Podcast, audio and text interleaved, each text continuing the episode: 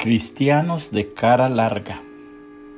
Un hermano que pasaba por la experiencia de una conversión radical fue invitado por su amigo a que asistiera a la primera sesión de la convención de su iglesia.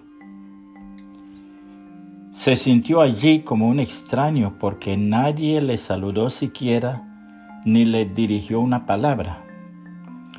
Después, a solas, su amigo le preguntó, ¿Cómo te parece nuestra gente?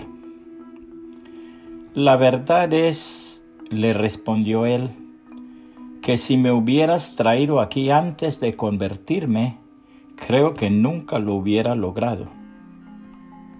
¿Es que te parece que somos gente mala? Oh, no, de ninguna manera. No son malos, pero tienen la cara larga. Explícame, por favor, ¿qué es eso de cara larga? Cristianos de cara larga son esos de rostro avinagrado, como si hubieran comido limón.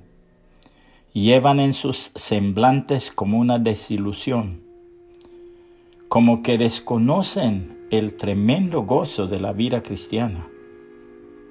Su amigo bajó la cabeza y pensó que quizás el recién convertido tenía razón.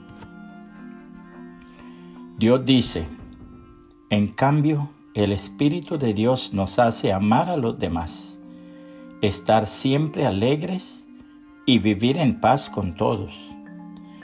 Nos hace ser pacientes y amables y tratar bien a los demás, tener confianza en Dios, ser humildes y saber controlar nuestros malos deseos. No hay ley que esté en contra de todo esto. Y los que somos de Jesucristo ya hemos hecho morir en su cruz nuestro egoísmo y nuestros malos deseos. Si el Espíritu ha cambiado nuestra manera de vivir, debemos obedecerlo en todo. No seamos orgullosos ni provoquemos el enojo y la envidia de los demás por creernos mejores que ellos. Gálatas 5, 22 al 26, traducción lenguaje actual. Si estos mensajes son de bendición para su vida, le ruego el favor de compartirlo con alguien más y que el Señor Jesucristo le bendiga y le